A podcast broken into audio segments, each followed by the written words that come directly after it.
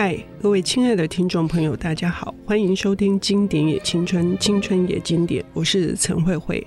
这几年来，台湾的书市有一些变化，尤其是在这个人文社科还有文学上面，多出了一些新的面孔以及新的写作的题材，令我们感到不舍的是，这些变化其实来自于香港。哈，一如今天我们邀请到的领读人古碧玲，他是资深媒体人，同时也是不知道的都叫树的作者，是我大力推荐的这一本书。哈，一样，我们对香港都是一种复杂的情绪。哈，碧玲的说法是又爱又恨。我的说法是又恨又爱，所以呢，今天谈的这本书是最近获得了台湾的国家级的奖项哈，经典奖的作品是陈慧的弟弟。碧玲，你好。慧慧你好，各位听众大家好。嗯，嗯，说到香港，我们都有一箩筐的话要讲。对对对，嗯、真的真的，我有讲，我说，呃，香港我真的是又爱又恨哈。爱的是香港，以前常去香港了哈，因为我常常讲，我是第一代跑两岸经贸的记者嘛。那那个时候没有办法直飞，所以你都要去香港。那个时候你的签证还没拿到，就是台胞证还拿不到。每天都要去那个香港新华社去问他说，我的签证下来没有？那你就要在那边停留一段时间。我很喜欢香港很多传统的东西，它的传统东西真的非常的传统，比如说它的自助啊，还有它的什么大排档啊，还有那个女人街啊，然后我喜欢吃它的鱼蛋粉，还有他的潮州卤水哈，那些我都非常喜欢。那后来。香港人为什么我会讨厌他们恨哈？是因为你不会讲广东话，你就很难点菜，你会被人家骂，你知道吗？我记得我那时候去陆羽茶楼，然后我们完全一句都不会讲，然后呢，坐在那边那些都是诶那个老跑堂了，他听到你不会讲广东话，根本理都不理你，你知道？然后我记得有一次我们同事他弟弟。那时候他弟在香港工作，他就打电话叫他弟来，所以我们终于有东西吃了。所以那你就很气。然后那时候我记得我在香港也剪头发嘛，那你剪头发你不会讲广东话，你就讲英文嘛。他也是对你态度就很差，你知道。所以那时候你就常常说，哎，不会讲广东话，常会被歧视。可是你又很喜欢这里很多东西，嗯啊，然后你又觉得这个城市这是全世界独一无二的一个新旧杂陈、华洋杂陈的一个地方，我觉得。太迷幻了啦，嗯，嗯，所以我很喜欢，又很很喜欢他，又很讨厌他。那我那时候到香港，因为我们办公室是在湾仔，那我们同事香港人都非常照顾我哈。我我讲说那时候我爸常常逼我说要买那个懒式回来给他那个炖肉哈，那我就去南北货店买，绝对没有要去香港的杂货店。我记得有一次我就看到说那里有，我说他有多少，他说有五斤，我说全部给我，我就手提回台湾。所以对香港有很多细腻的情感。很难一言道尽。嗯嗯，所以你在看这个陈慧的这本《弟弟》的时候，嗯、那个情感也是非常复杂的。是是，嗯、我讲我看了两次，第一次我是很快速把它看完，嗯、因为他写的真的，我觉得他真的是一个编剧出身，他每一个场景的转换哦，然后他不卖弄他的文词。他很快让你进入他，可是他又，我觉得他又很有文学性哈。嗯。然后我第一遍就很快把它看完，那再回头看第二遍，第二遍看的时候，我真的是一直哭，你知道吗？嗯。我真的，我想到呃，他们在二零一九年那个时候反送中的时候，我在我在那时候正在法国旅行，然后每天都很焦虑看那个新闻，所以我的心是没有办法放下。然后嗯。我又想到以前我那些同事，呃，香港人，但是对我非常好。我记得那时候我常买很多书，然后从北京买很多书，然后一到香港就丢在那个办公室，叫他们帮我寄回台湾，就很多的纠结。所以当我看到这本书的时候，我其实二零一九了哈，应该是呃四年的时间，我是不敢看任何跟香港有关的东西。然后我在书展。呃，今年国际书展买了弟弟哈，那我就把它放在那边，一直还是不敢面对他。有一天我不知道是发生什么事，心血来潮，我就去找他，我的书找不到，因为我书满坑满谷，我就很急要看他，所以我就呃就买了电子书，一看。我就整个人入迷了，两天我就把它看完，然后我就逼迫我所有朋友都要买就对了。嗯，我看到你的逼迫了，对，脸书上面也是大肆 大力的这个赞扬哦。是，我自己是第一次是读的非常慢，嗯我没办法看。我其实好几次就停下来，没办法看。然后第二次稍好一点，但是那个那个激动是就是翻涌而上的。我以为我克制得了、欸，哎，是是但是我没有，我克制不了。对，我就是觉得说，为什么我心爱的香港，嗯，最终还是变成了、嗯、完全变了。对哦对对，那我觉得陈慧很厉害一点，嗯我是发现他完全没有写到那些运动的名称，这是他非常厉害。嗯然后弟弟呢，出生是一九九七年六月二十五号，嗯我去查了。为什么一九九七年六月二十五号？因为一九九七年六月二十四号，彭定康那时候港督，嗯。他主持的最后一次行政局的会议，嗯。也就是代表这个政权就到这里嗯。要转移了，所以就第二天世界都变了，嗯。不是到七月一号才变，嗯嗯。所以他把弟弟的生日定在六月二十五号，嗯。然后也是他失恋那一天嘛，嗯嗯 就从这样开始。嗯哦，他写的很好，就是说他记得并不是那个失恋太过痛苦，对而是后来发生的事，但是他又没有写清楚，对。只写他看到嗯。谭可乐嗯，的第一眼他就爱上他，对对什么叫做一见钟情？对对，那我觉得这一幕就是说，虽然坏事发生了，但是就有一个 newborn baby 新生儿，嗯他带来的是那种嗯。不必多说的那种自然而然的那个亲情，是是。亲爱之情。对对。嗯。因为这个谭可义跟他弟弟好像差了十二岁。岁，那谭可义是在中英联合声明那一年出生的嗯。哈，你看他日子都是有意义的哈，嗯。那他完全不把那个日子代表什么意义写出来哈，所以我就读的，我是读到第二遍我就去查这些日子后面的意义而，且他的这一个不写出来的时代背景，事实上是跟他们家自己的变化也有很大的关系。是是嗯这一点也很厉害，嗯就是父母之所以后来呃为什么就变了个样子，是以赚钱为对对于最重要的人生的目标。嗯对。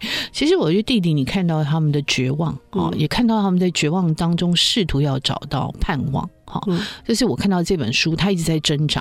可是，在挣扎，在一个大时代的改变。对，你看这个弟弟可乐，从小大家都很喜欢他，嗯而且最好笑，他念书都带着弟弟，嗯真好玩。我想说，一个十二岁的姐姐每天带了一个萝卜头的弟弟去上学，然后同学也都觉得很好。嗯然后更好玩的是，他常被当做小妈妈，对不对？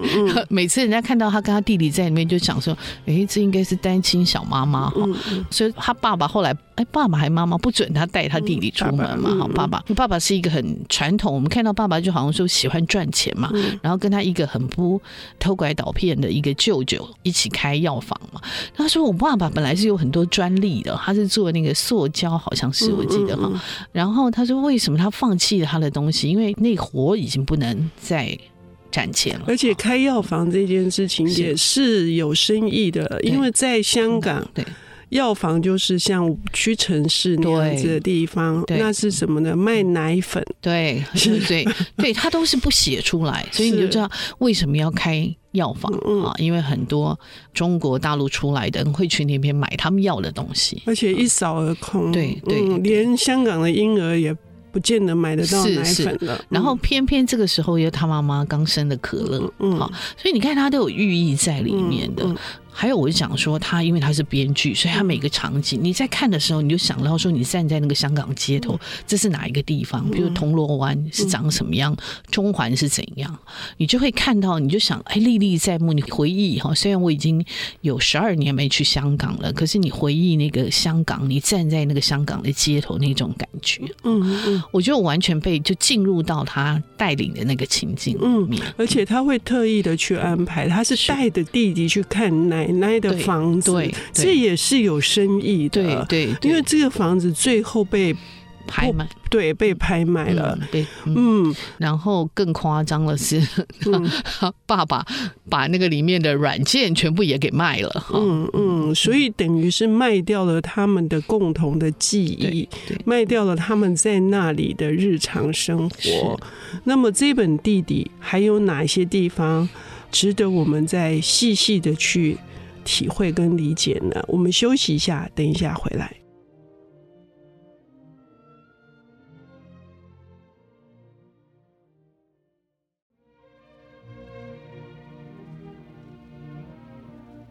欢迎回到经典也青春青春也经典我是陈慧慧我们邀请到了领读人士不知道的都叫树的作者、资深媒体人古碧玲女士。她今天为我们带来的是一本写香港的情跟香港的变这本陈慧的弟弟。上半段节目，碧玲跟我们分享了，就是陈慧厉害的地方是。他埋的所有的梗，其实都有他的时代的背景在的。但是我们虽然这样子聊，可是请各位听众朋友不要介意这一件事情。事实上，如果没有这么清晰的知道当时发生了什么样的运动，在看这一家人如何在大时代的变局当中，他们怎么样的挣扎，然后他们如何的被迫。这些，尤其是可乐弟弟被迫长大，而不只是只有可乐，是所有的香港的年轻人，所有的弟弟都被迫长大。嗯，碧玲，你觉得这一段在处理那么多的年轻人，他们上街头，嗯，我觉得陈慧是充满了无奈又怜惜的。是是，嗯，其实。我自己在看香港这些年轻人哈，我觉得他们真是太有勇气，而且他们太有创意了哈。你看他们一次一次的冲，然后这些孩子们就这么小的孩子，而且还有看到小学生。我记得那时候看到新闻，然后看到这个弟弟可乐，他一定要在那里，然后被他受伤嘛，哦，被他姐姐把他拉出来，还恨死了哈。那可是你看这个可乐，他妈妈。他在运动里面，他受伤了，妈妈还是要去办货啊。妈妈说他要五天后回来，那可意就说五天后香港就不一样了啊。他说五天是一百二十小时而已，但是香港已经不再一样了。好，可是这些爸爸们、这些妈妈们，他们大概也知道现实问题，所以他们也。过去没有努力，现在也没有努力，也不可能再努力，所以变成就是只能赚钱。所以他就讲说，当土地长出的是钱不是花的时候，他就说很多人失落了这一片，那这些失落的人穷其一生也无法想象群众亲身经历的这些事情，而且他还有讲。他说：“战争其实已经随时都在哈。我记得那个时候，他跟那个麦可啊，因为她怀孕了嘛，啊，最后我们知道，我我不剧透哈，但是这个可意哈，这个姐姐她的男朋友叫麦可，那时候他们一起共同成立一个工作室，叫麦呃麦草麦草可乐哦，就四个人的名字哦，麦可就是这个男朋友啊，他有一个他很好的朋友叫阿草，就是带这个可乐看看日落的那个阿草，就是一个资优生，非常聪明的。”再来可就是可意嘛哈，然后可乐哈，麦草可乐，这个麦可他就说他知道每一天都不一样，每天都改变了哈，然后他也知道就是说你跟我说过，他说可意跟他说过战争无所不在，只是换了形式而已哈，他改变了我们所有人，可是在这当中我们怎么办？我们是要离开吗？那时候阿草受不了要离开嘛，哈、嗯、啊！我记得那时候麦可很好玩，他把那个麦草可乐这个草把它挖出来丢给这个阿草，哈、嗯。那那那时候可意有讲，他说阿草在这些运动里面好像没有看他多激动嘛，没有多参与，为什么他会后来得了这个好像斯德哥尔摩症候群？那医生就跟他说，很多人是看不出来，看起来是呃在当场是没有任何反应，可是那个东西已经影响他的心理了，所以阿草就说他要去德国，永远不要再回来。可是后来这个弟弟出了问题了，然后可意就把阿草叫回来，就阿草也立刻就回来，因为对他来讲，可乐就像他亲生的弟弟一样，哈、嗯嗯，他们一起看过夕阳，嗯，一起看过日落，嗯，呃，所以他在里面很多的情感的那个描述，有时候我就觉得好像是这个时代的倾城之恋，呃，那时候我记得我看倾城之恋，还有香港的香港的陨落成就了这个白流苏的爱情嘛。那那个时候是香港被日本占领，我记得张爱玲一直觉得说香港是一个没有未来的城市。你看她在一百年前都讲了这个话，然后今天我们看到了香港，哈，所以看了我就一直在想，好像这个时代的倾城之恋，但是我看不到它更好的那个机会到底在哪里，不知道。所以每次看这本，呃，就是看的时候，我说我第二次看的时候，真的是呃哭到不行，然后一个人在那边看，一个人。可是那怎么办呢？因为可意这个姐姐，她必须面对她现在的现况，她怀孕了，那她到底要不要结婚？然后第二个是可乐，她从运动中退下来之后，她却又。进入了一个更。更大的黑洞，对，更大的黑洞。嗯、那他们到底怎么办呢？就是可乐说，他虽然掉进去了，但是他还是要往前走。嗯，嗯，所以他每天晚上就在海边里面，对，快步来回走四五个小时。对，对，对，他要让他自己。嗯身体上的那些问题可以改变。对，对那这些伤害呢？这些就是碧玲所说的，在绝望里面还有盼望。嗯嗯，对，好像那个时候她怀孕，好像是盼望哈。嗯、可是你想想看，又要生出一个在这样的嗯。环境的孩子，就像可乐啊，她在九七那年生，她这个怀孕也是二零一八年嘛，哈。那这里有一段哈，她说就在运动之后，嗯，骚动稍息，人们在路上坐下。输送着手边的物资，彼此问候。我们不是谁跟谁跟谁，我们一起经历了从未有过的震撼，那是我们从没有想象过的打击、折辱和伤害。我们是命运相连的无名群弱，我们一起留下，我们一起离开。从此以后，谁也不能拆散我们。嗯，哦，就是那个时候在讲手足嘛。哦，其实这本。地理就是在讲手足，嗯嗯，对，而且他也说，其实有一些人虽然离开，但是有一些人是被迫离开，或者是有一些人是都有各自的理由的，对，所以只要心向是同一个地方，对，心向的都是香港，是没有任何人可以责怪谁的，是是，我很喜欢他这种这种包容，我们在。无法掌控的这个政局里面，我们能够彼此拥有的，大概就是这种，是，嗯，是是，就是可能身体上的伤是可以痊愈的，跟心理上的伤是没办法痊愈。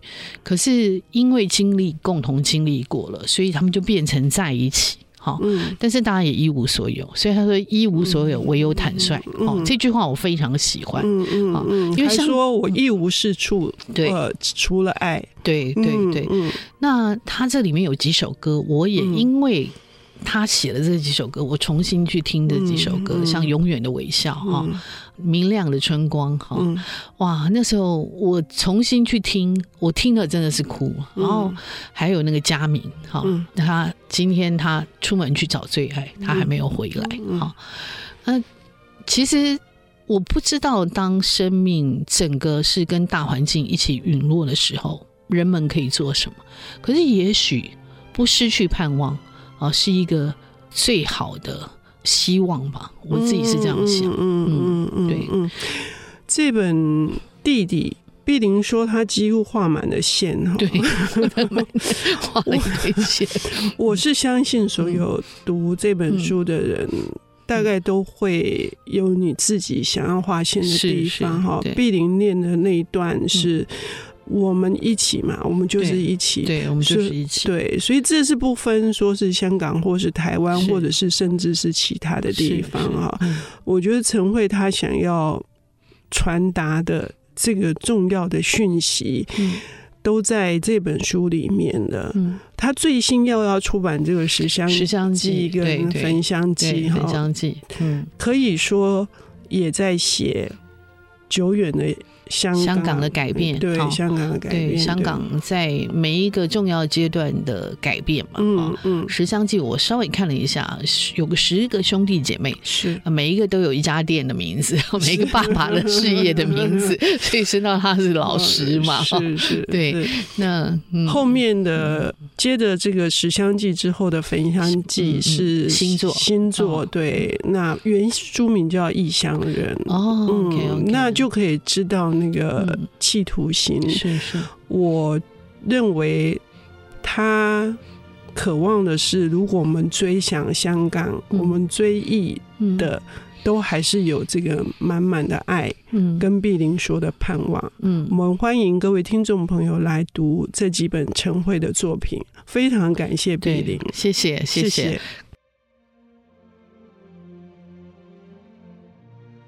本节目由 IC 之音与瑞木读墨电子书联合制播，经典也青春与您分享跨越时空的智慧想念。